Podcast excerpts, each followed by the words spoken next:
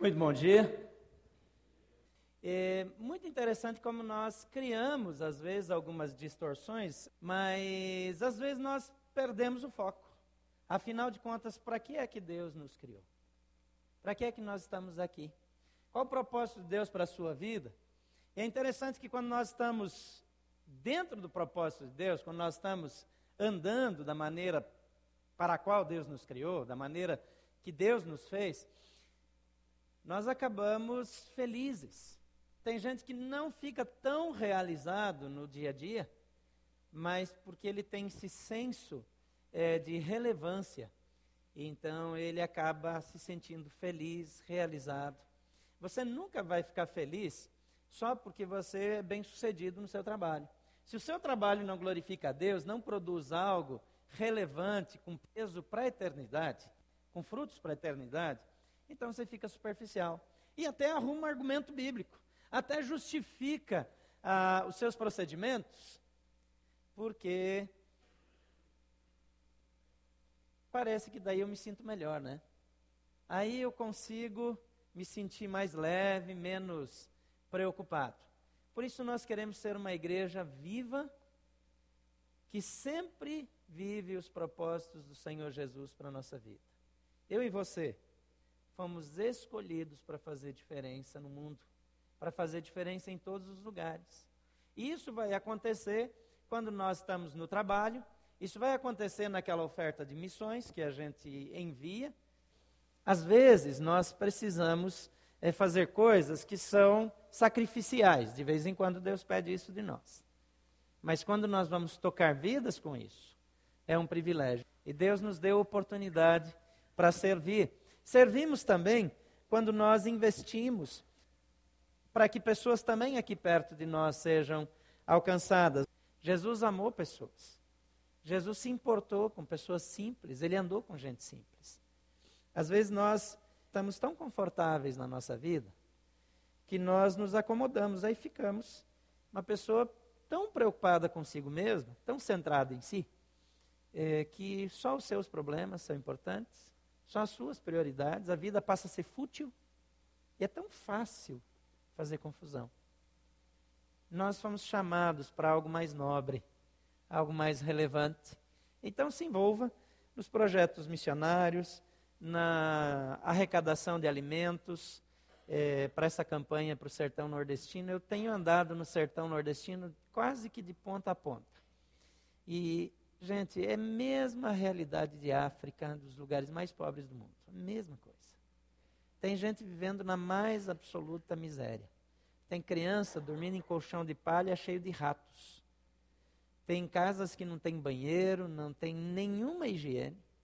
A situação é gravíssima. É Brasil também, a gente às vezes pensa que não, porque a gente fica num lugar abençoado, próspero, e aí a gente não vê. Mas é a nossa oportunidade de fazer diferença. Queridos, nós estamos em tempo de Copa do Mundo.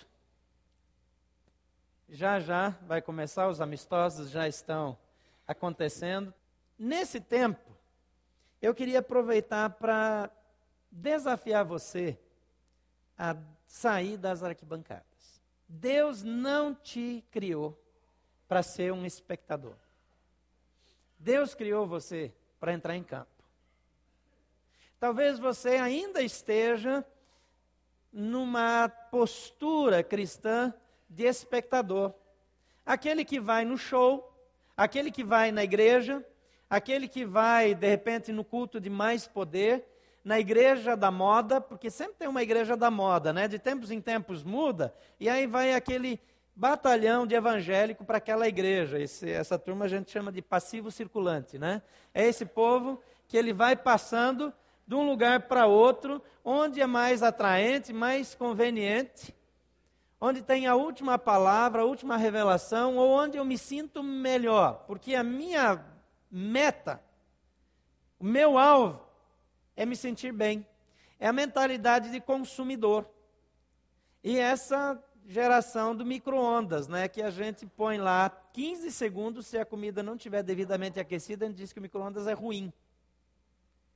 É tudo para ontem. Imagina fazer um almoço no fogão a lenha, é, é, como era feito antigamente na panela de ferro, esperar três horas, quatro horas, de jeito nenhum. Então, essa necessidade que os tempos de hoje é, imprimiram em nossa vida de ter tudo agora. A internet tem que ser cada vez mais rápida. Ah, nós não, não gostamos de tecnologia, nós vestimos tecnologia.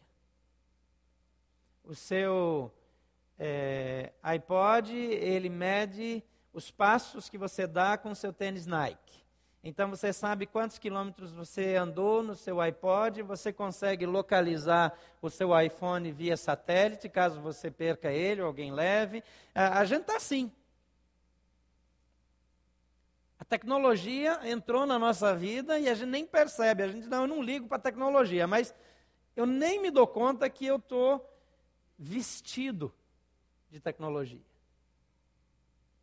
Mas esse tempo, essa modernização, é, é, esse desenvolvimento tecnológico, nos ensinou a escolher coisas que nós queremos, que nos servem. Então nós acabamos passando isso para a nossa vida cristã, para a nossa espiritualidade. O que é que eu ganho? Um dia desse eu vi, eu ouvia falar, eu achava que era piada. Mas um dia desse eu vi uma placa numa igreja em São Paulo anunciando que lá o dízimo é de 8%. Com desconto. É, é propaganda. Aqui é mais simples.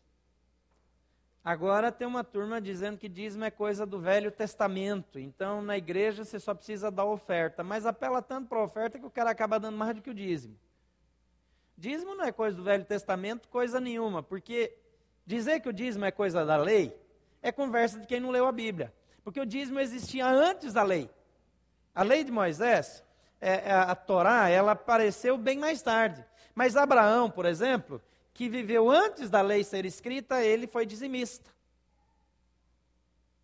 Então você vê o dízimo antes da lei, e você vê Jesus falando sobre o dízimo, e ele faz até uma crítica é, para os fariseus que ele diz: vocês dão dízimo até do endro, da hortelã e do cominho. É temperinho, né? Chazinho, cominho, endro. Aquelas folhinhas, eles tiravam, cuidavam para dar 10% das folhinhas de endro, como dizem. Aí Jesus diz: vocês deviam fazer essas coisas. Ele não disse que não deviam. Ele disse: vocês deviam fazer isso mesmo. Até do endro, da hortelã e do cominho mas deviam também cuidar das outras coisas. E aí ele fala de misericórdia, ele fala de graça, ele fala de amor para com o próximo. É interessante que quando nós adaptamos a Bíblia para nós mesmos, então nós mantemos a cultura de consumidores. Quando Deus nos chamou para sermos servos. Nós não vamos à igreja para assistir um espetáculo como quem vai para o estádio para ver um bom jogo. E se o time joga bem, nós aplaudimos. Se o meu time joga mal, eu vai o meu próprio time. De vez em quando você vê essas cenas.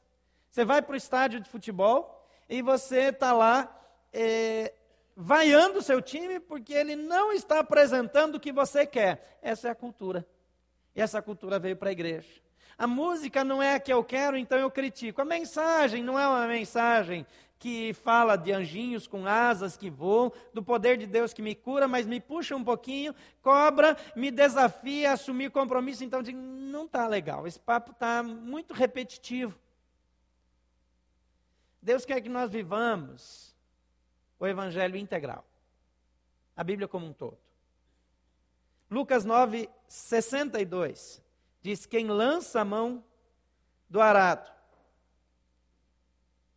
O meu texto está errado, vamos aqui. Lá está errado também, né?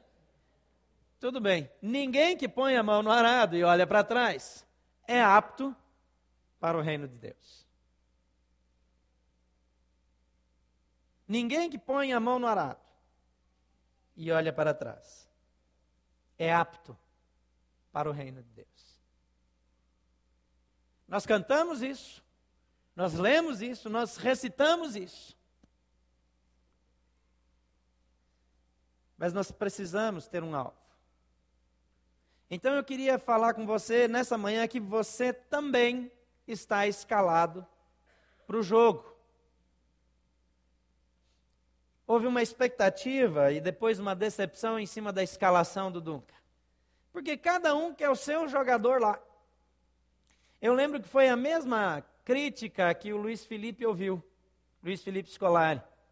Todo mundo criticou muito. Hoje ele ganha milhões dando palestras por aí, porque ele não deu a mínima para a opinião dos demais. E ele seguiu firme o seu propósito, o seu projeto. E terminou vencendo com uma relativa facilidade. Quando nós observamos o Novo Testamento, em especial o estabelecimento da igreja, nós observamos facilmente que Jesus não estava interessado em organizar uma nova religião mas em reconciliar o homem com Deus e criar um sistema que ajudasse o homem a se reconciliar com Deus. Para isso, ele convocou homens que deveriam deixar suas vidas pessoais em segundo plano e dedicar-se integralmente à missão. Quando um jogador de futebol ou um atleta olímpico ele é escalado para participar de uma Olimpíada ou para ir para a Copa do Mundo, ele vai deixar a sua casa, ele vai deixar a sua vida normal, ele vai para uma concentração e ali ele vai se dedicar exclusivamente. As estrelas do time brasileiro têm tido algumas mordomias e não têm ficado devidamente concentrados. E é por isso que grandes jogadores têm perdido o foco. Ouvi é, ontem uma matéria no, no voo da TAM sobre o Kaká. É, e a entrevista dele, ele ia falando de como ele se concentra, como ele cuida da alimentação, como ele tem foco. E ele disse: Isso tudo me der um, dois anos a mais na ativa como jogador, isso faz muita diferença. Se isso me mantiver com o mesmo ritmo, com a mesma energia, dois anos na vida do jogador é muito tempo. E ele falava ali das escolhas dele, da maneira como ele decidiu gastar a sua vida. Fala um pouco dos seus defeitos. É muito interessante que quando alguém tem o foco e não perde o seu alvo, é alguém que vai produzir, que vai alcançar, vai construir. Agora, quando nós temos muitos focos, nós ficamos sem foco. Se nós queremos todas as coisas ao mesmo tempo, se tudo nos atrai, se tudo nos interessa, isso é assim em qualquer coisa. Na obra de missões, se nós queremos é, é, resolver o problema do mundo inteiro numa vez só, nós não resolvemos o problema para em nenhum lugar. Às vezes nós queremos ser tudo para todos e acabamos não sendo nada para ninguém. Agora, quando nós temos um alvo e nós vamos por ali, depois daquele vem o próximo e assim vai, até que nós vamos alcançar o objetivo de levar o Evangelho a todos os lugares da terra. Então você foi chamado, você foi escolhido. E eu gostaria de abordar duas áreas importantes para que você tenha o desempenho que Jesus espera dentro desse time para o qual você foi escalado. Agora veja bem, essa não é uma palavra para quem está fora. Esse não é um desafio para quem não veio hoje. Deus quer falar com você. Ele sabia exatamente quem estaria aqui. Às vezes nós ficamos achando que nós que já estamos na ativa, nós já estamos fazendo algumas coisas, não precisamos rever, reavaliar determinadas coisas na nossa vida. É um engodo do inimigo. É um pensamento que, na verdade, é um sofisma. É, é algo que não é verdadeiro, mas que parece verdade para nós. Nós precisamos entender que Deus nos chamou. E em Cristo Jesus, nós fomos eleitos, escolhidos, convocados a despeito da nossa idade, da nossa formação eh, educacional, da nossa cultura, do nosso tempo livre, nós fomos chamados para servir o Senhor Jesus Cristo de tempo integral. Lá na sua repartição, na sua empresa, no seu emprego, na sua universidade, no cursinho, na escola, onde você andar. Você foi chamado para servir de tempo integral ao Senhor. E o seu trabalho a sua profissão se torna um instrumento de servir, então entre em campo e saia das arquibancadas. Se você quer ser fiel a essa escalação do Senhor Jesus, então, primeira atitude importante é torne o reino de Deus a sua maior prioridade. faça do reino a sua maior prioridade. Mateus 6,33 diz: Busquem, pois, em primeiro lugar o reino de Deus e a sua justiça, e todas estas coisas lhe serão acrescentadas. Nesse texto, Jesus está falando de sustento, está falando de roupas, está falando das coisas que eram mais importantes na época. Na época a questão não era ter muitas roupas, não importava muito a grife, porque não tinha mesmo. Havia umas roupas especiais que eram feitas, o próprio tecido era feito à mão. Então esse trabalho todo era muito caro, muito demorado. Então pessoas muito importantes tinham mais roupas, tinham roupas melhores. Agora, a pessoa precisava muito de roupas, não dava para passar ali no shopping center e fazer uma comprinha. O frio podia ser intenso, dependendo da época do ano, do horário. O calor às vezes era insuportável, o sol forte demais no verão, precisava de roupas adequadas. A alimentação não era uma coisa assim tão farta como é para nós hoje. Então ele está falando das coisas importantes, mas que eram também os instrumentos de reconhecimento social. A pessoa que tinha mais condições tinha refeições melhores, fazia festas maiores, chamava mais pessoas importantes, ou se vestia melhor. E Jesus está dizendo: em vez de buscar projeção, reconhecimento, busque o reino. Busque o reino. Em vez de buscar uma posição melhor, ter mais recurso, viajar mais, busque primeiro o reino. E Deus vai dar. Deus vai dar coisas que talvez você nunca alcançaria de outra forma. Eu tenho conversado com pessoas que têm feito as coisas que muita gente só pode sonhar. Mas quando isso vem como resultado de um milagre de Deus, é muito mais extraordinário.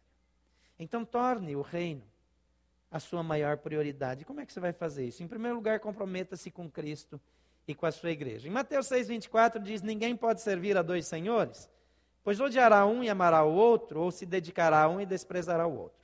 Vocês não podem servir a Deus e ao dinheiro. Em outra, em outra tradução diz: não podem servir a Deus e a mamon. A NVI traduziu simplesmente como dinheiro, porque é uma proposta de trazer uma linguagem mais acessível. Mas a expressão mamon era também conhecido como Deus do dinheiro. Um ídolo. Havia inclusive sacrifícios feitos a Mamon.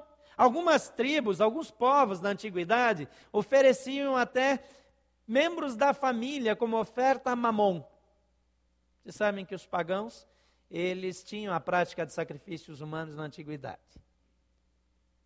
Então, além de Mamon ser visto na Bíblia como dinheiro, como uma relação com dinheiro, alguns teólogos acreditam também que é uma, uma potestade espiritual das trevas.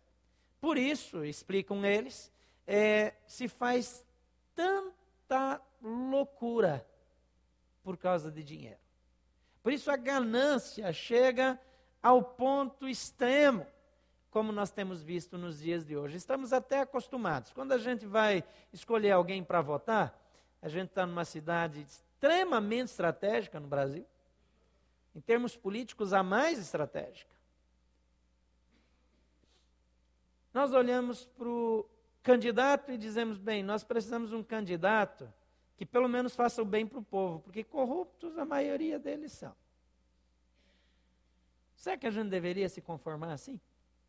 Será que não deveríamos exigir integridade, ética, honestidade dos nossos representantes? É claro que sim. Mas os nossos valores vão se flexibilizando. Nós toleramos políticos corruptos porque nós vemos que a maioria da população também não é tão íntegra assim. Uma boa parte da população e uma boa parte dos evangélicos também costuma só negar imposto de renda. Uma boa parte dos evangélicos costuma usar mentira para se sair bem. Uma boa parte dos evangélicos quando tem oportunidade de ter um lucro adicional, é capaz de forçar a barra, mentir e enganar para aumentar o seu lucro. Então, se nós não somos honestos e íntegros, por que é que nós iríamos exigir isso dos nossos representantes? Nós acabamos sendo condescendentes. Nós acabamos flexibilizando. É muito importante que nós estejamos colocando as coisas no devido lugar. Se buscamos a Deus em primeiro lugar, então os recursos, o lucro, vêm em segundo, em terceiro lugar. Mais importante do que vender bem o carro é abençoar também a pessoa que está comprando o meu carro. Mais importante do que fechar negócio é servir bem. E nós começamos a trazer de volta os valores do reino. Então se comprometa com Cristo e com a igreja, escolhendo bem claramente a quem você vai servir. Você precisa decidir na sua vida a quem você vai agradar. Josué já disse isso para o povo, ele disse assim: decidam hoje a quem vocês vão servir. Ao Deus Criador, que nos tirou do Egito, etc., ou aos ídolos. Porém, eu e a minha casa já tomamos a decisão. Nós serviremos ao Senhor. Josué se dá como exemplo porque ele está comprometido com Deus. Se o seu compromisso é agradar a Deus, então agradar os outros fica no segundo nível. Não é que você vai se tornar uma pessoa rude, agressiva, desagradável. Não deve ser. Porque Jesus diz que os, o principal da lei é amarás ao Senhor teu Deus de todo teu coração, de toda a tua alma, com todas as tuas forças e de todo teu entendimento. E o segundo, amarás ao teu próximo como a ti mesmo. Então, se eu amo a outra pessoa como a mim mesmo, eu não quero machucá-la, não quero feri-la, não quero atrapalhar a vida dela, não quero prejudicá-la de maneira nenhuma.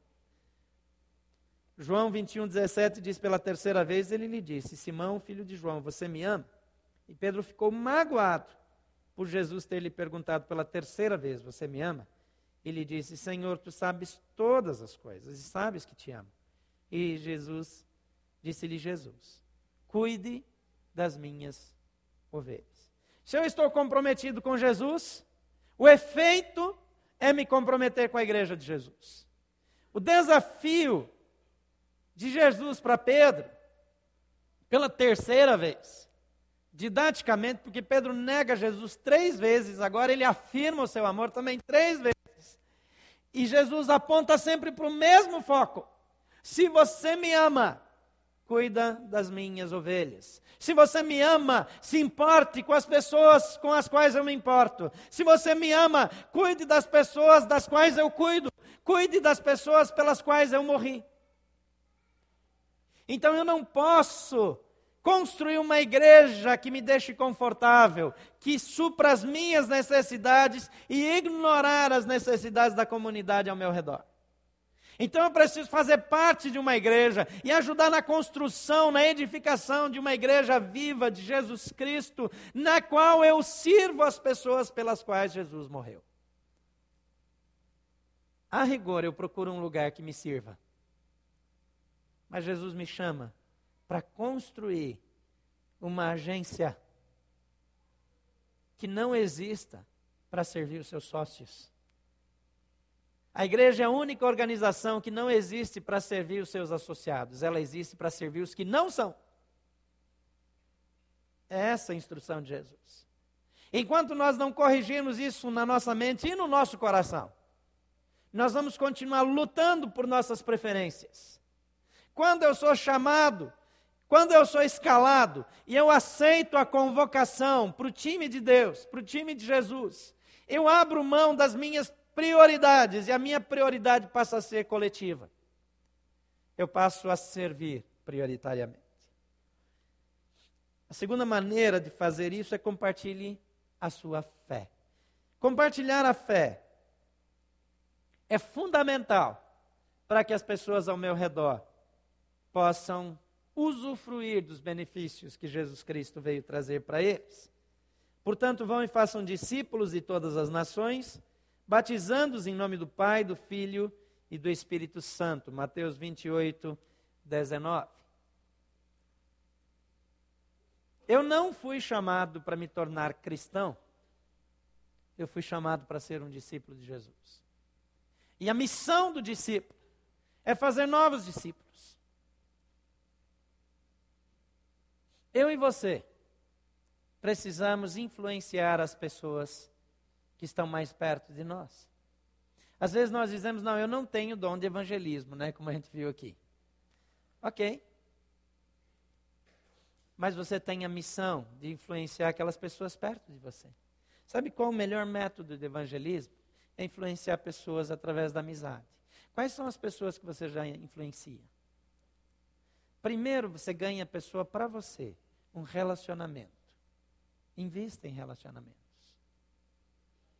Depois que essa pessoa gosta de você, você consegue atrair ela para um pequeno grupo, para uma celebração de domingo à noite, para um jantar de aniversário. Que oportunidade extraordinária nós temos de, no nosso aniversário, em vez de fazer uma festa pensando é, em qualquer outra coisa, a gente fazer uma reunião tentando atrair nossos amigos não cristãos. É muito fácil levar alguém no seu aniversário. E se o seu aniversário for, como eu já fui em alguns aqui da igreja, uma oportunidade para compartilhar da sua fé. Você não vai fazer um culto. Você não vai fazer lá uma pregação mas você vai deixar Jesus brilhar na sua vida naquele dia.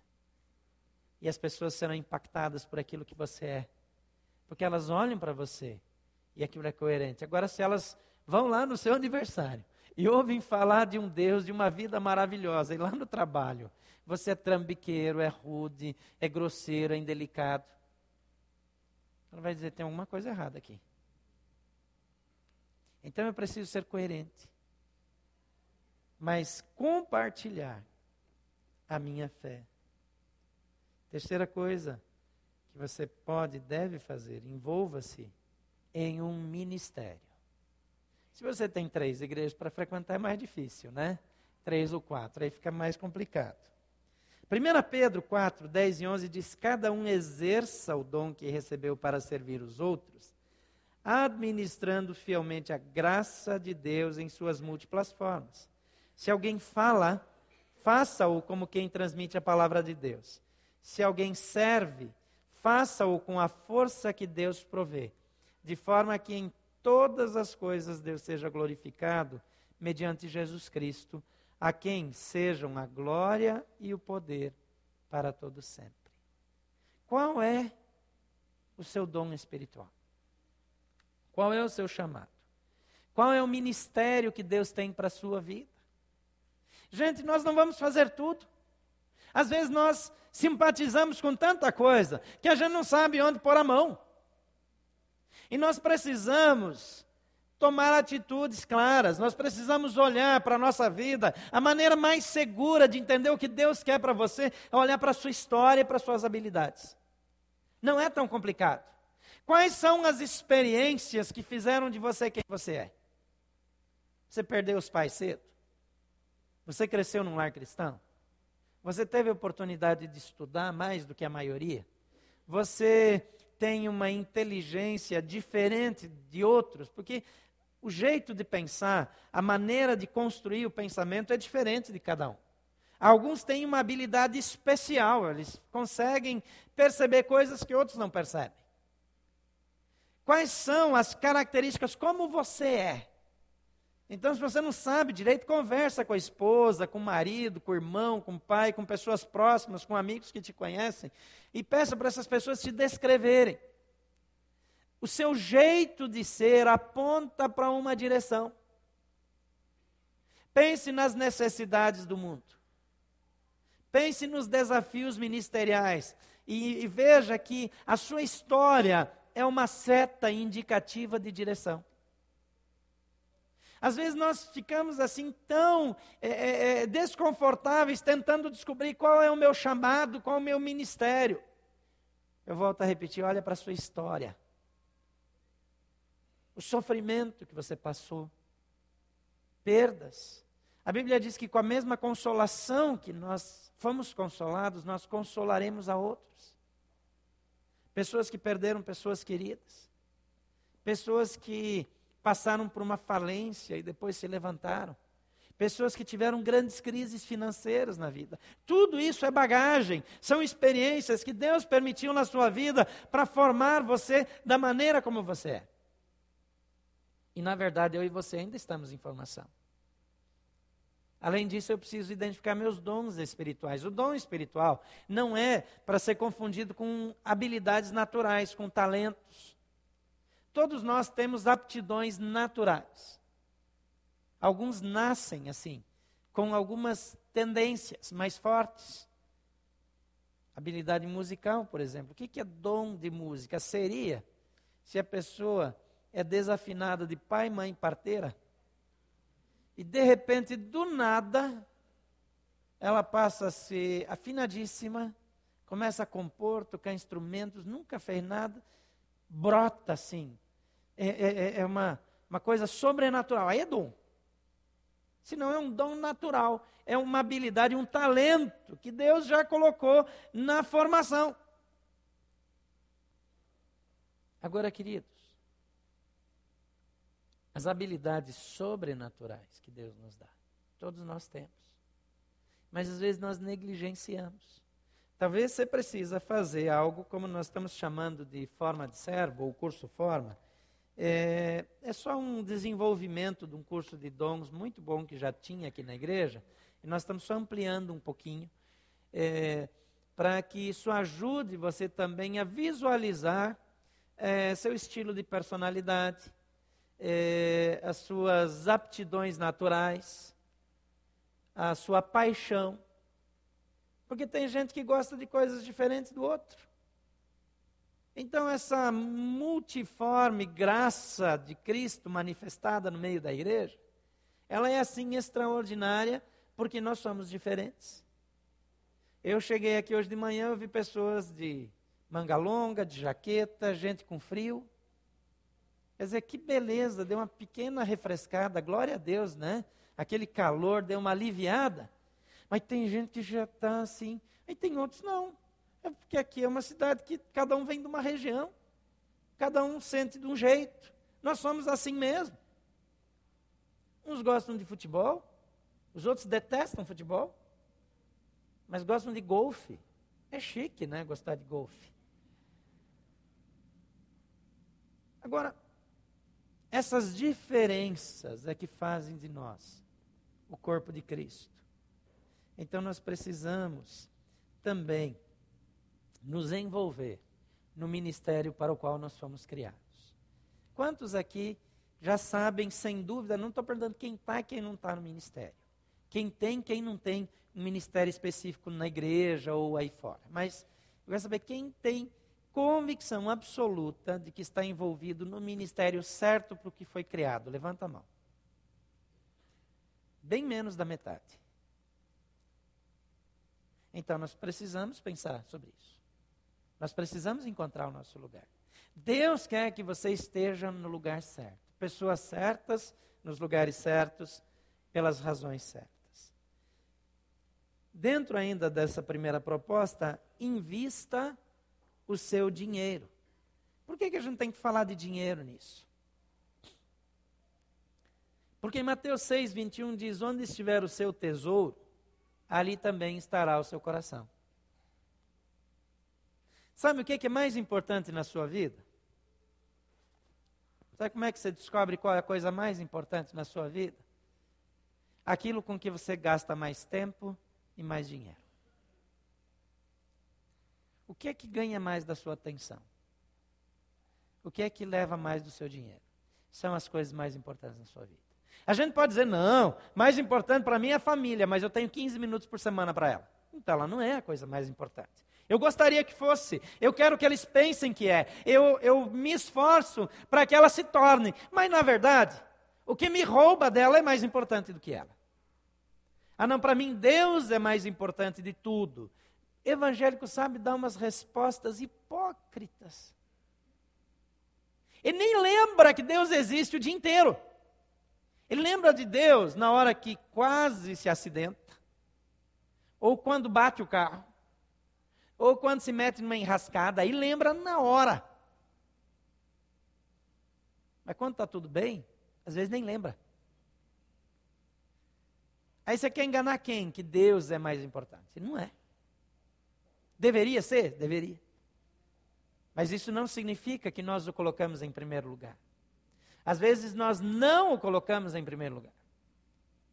Então, com que nós gastamos mais tempo? Quanto tempo por dia você passa lembrando que Deus está ali, que você está na presença dele, que o Espírito Santo de Deus está acompanhando você em todos os lugares? Sabe aquela conversa de corredor?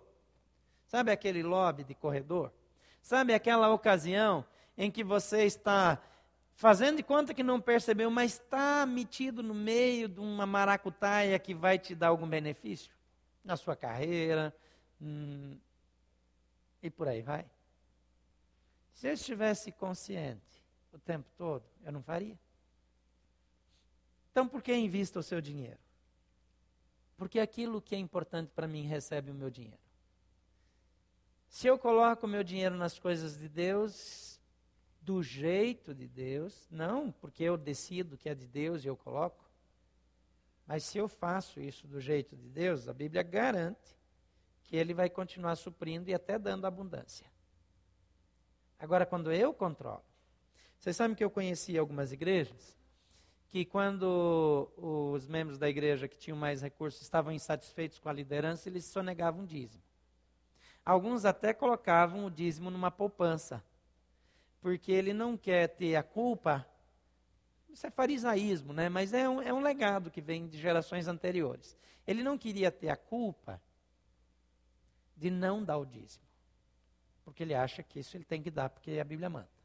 Então ele deposita numa poupança, para ver se a igreja fica sem dinheiro e força quem ele não quer ir embora. Às vezes era briga com o pastor, ou enfim. A igreja não está fazendo o projeto que ele decidiu, então ele, ele retém. Aí às vezes fica com uma quantia boa lá na conta. Imagina fazer isso dois, três anos, quatro anos, né? Dá uma. Dá, dá um saldo bacana. Aí, se o projeto dele é aprovado, então aquele dinheiro vem todo. Eu estou usando dinheiro que não é meu como instrumento de controle. Então, é muito importante que eu entenda que eu gasto tempo e dinheiro com as coisas que são importantes na minha vida. Então, invista os seus recursos naquilo para o que Deus te criou. O segundo aspecto que eu quero propor é que você se disponha a crescer espiritualmente. A primeira parte é tornar o reino de Deus a sua prioridade maior. O segundo aspecto é disponha-se a crescer. Você precisa crescer. Efésios 4, 12 a 15 diz: com o fim de preparar os santos para a obra do, do ministério, para que o corpo de Cristo seja edificado, até que todos alcancemos a unidade da fé e do conhecimento do Filho de Deus e cheguemos à maturidade atingindo a medida da plenitude de Cristo. O propósito é que não sejamos mais como crianças, levados de um lado para outro pelas ondas, nem jogados para cá e para lá por todo o vento de doutrina e pela astúcia e esperteza de homens que induzem ao erro. Antes, seguindo a verdade em amor, cresçamos em tudo naquele que é a cabeça, Cristo. Em 1 Timóteo 4,15 diz: Seja diligente nessas coisas, dedique-se inteiramente a elas, para que todos vejam o seu progresso. O primeiro aspecto está falando do efeito desejado da manifestação dos dons espirituais e dos ministérios dentro da igreja. Quando os ministérios acontecem, o propósito é levar a igreja ao crescimento, à maturidade, não só ao crescimento numérico, mas ao crescimento individual de cada membro. Você tem crescido? Sabe um bom teste para saber se você está crescendo na fé? Se você está crescendo espiritualmente?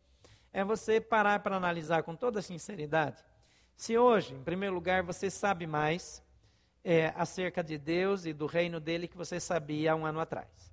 Segunda coisa é se você luta com problemas novos. Você sabia que tem gente que luta com os mesmos pecados desde a infância? Já é pecado de estimação. Ele já acompanha, já faz parte. Esse pecado na casa dele já tem pijama e chinelo. Porque ele já mora lá. Ele já é tão costumeiro que já tem um setor no guarda-roupa só para aquele pecadinho lá de estimação, querido da família. E pior que às vezes ele vem de geração em geração. A maledicência, por exemplo. É impressionante. Se a bisavó era fofoqueira, a avó fofoqueira, a mãe fofoqueira, a filha fofoqueira, botei tudo no feminino para não mexer com o sindicato, né? Mas é interessante que às vezes nós vamos mantendo alguns maus hábitos. Então a pergunta é: eu estou vencendo maus hábitos? As minhas tentações, as minhas fraquezas são as mesmas? Depois de 15 anos de caminhada cristã, você ainda tem as mesmas tentações na internet? Você ainda luta com pornografia do jeito que lutava no passado? Você ainda tem maus pensamentos como tinha no passado? Se, se a resposta é sim para alguma dessas perguntas, você não está se desenvolvendo espiritualmente. Deus não abandona, ele não se afasta de você, ele não rejeita você por causa dos pecados, mas ele espera que você cresça. Antes eu pensava de um determinado jeito, eu preciso pensar de um jeito melhor hoje. Mas às vezes eu defendo as mesmas ideias preconcebidas que nunca mudaram do passado.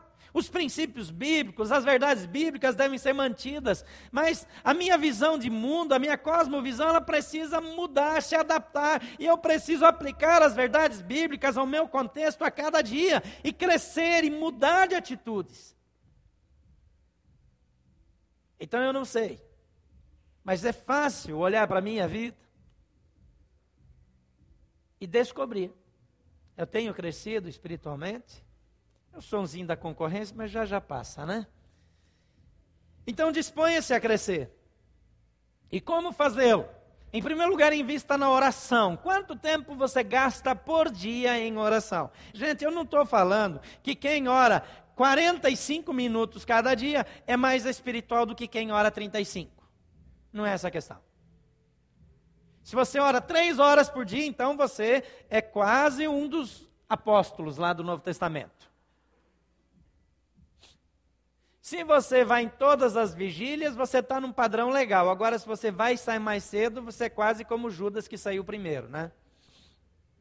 Então a questão não é medir o tempo, mas há uma questão de estar consciente, ter uma vida de oração o dia inteiro, estar conversando com Deus, surgiu um problema, você já está trocando ideias com o Criador, você está conversando com o Espírito Santo que habita em você, mesmo que os outros achem que você é meio esquisito. Claro que nós somos esquisitos, né? Você já percebeu que todos nós temos esquisitices? Ou não? Você não admitiu ainda que você é meio esquisito? Todo mundo tem alguma esquisitice. Então tem alguma esquisitice saudável. Antes de fazer um negócio, antes de assumir um compromisso, antes de dizer sim ou não, converse com Deus. Esteja o tempo todo conectado. 1 Pedro 4,7 diz: O fim de todas as coisas está próximo, portanto, sejam criteriosos e estejam alertas, dediquem-se à oração. Segunda coisa, dedique-se ao estudo bíblico. Sem Bíblia, ninguém cresce espiritualmente. Se tirar oração e estudo bíblico, não há crescimento espiritual. Se nós não nos submetemos às informações relevantes da Bíblia, nós não crescemos. Toda a Escritura é inspirada por Deus e útil para o ensino, para a repreensão, para a correção e para a instrução na justiça, para que o homem de Deus seja apto e plenamente preparado para toda boa obra. Então, dedique-se ao estudo bíblico. Em terceiro lugar, sirva a sua comunidade. Mateus 22, 37 a 39 diz: Respondeu Jesus: Ame o Senhor, o seu Deus, de todo o seu coração, de toda a sua alma e todo o seu entendimento. Esse é o primeiro e maior mandamento, e o segundo é semelhante a ele: ame o seu próximo como a si mesmo. Então, se nós ainda temos a mentalidade de ser servidos, nós estamos fora. Nós não entendemos a proposta da convocação. Nós somos convocados para fazer parte de um time que serve. E a quarta e última forma de fazê-lo que eu quero apresentar aqui é aprenda com os que estão mais adiante. Só os tolos não aprendem com aqueles que estão mais adiante. Os tolos, por causa do orgulho, não se dispõem a aprender. Se você tem oportunidade em qualquer área de aprender com alguém que sabe mais do que você, aprenda. Aproveite a oportunidade. O tolo murmura, reclama, justifica. Hebreus 13, 7 diz: Lembrem-se dos seus líderes que lhes falaram a palavra de Deus, observem bem o resultado da vida que tiveram e imitem a sua fé.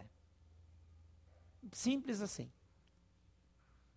Hebreus 6, 12: De modo que vocês não se tornem negligentes, mas imitem aqueles que, por meio da fé e da paciência, recebem a herança prometida.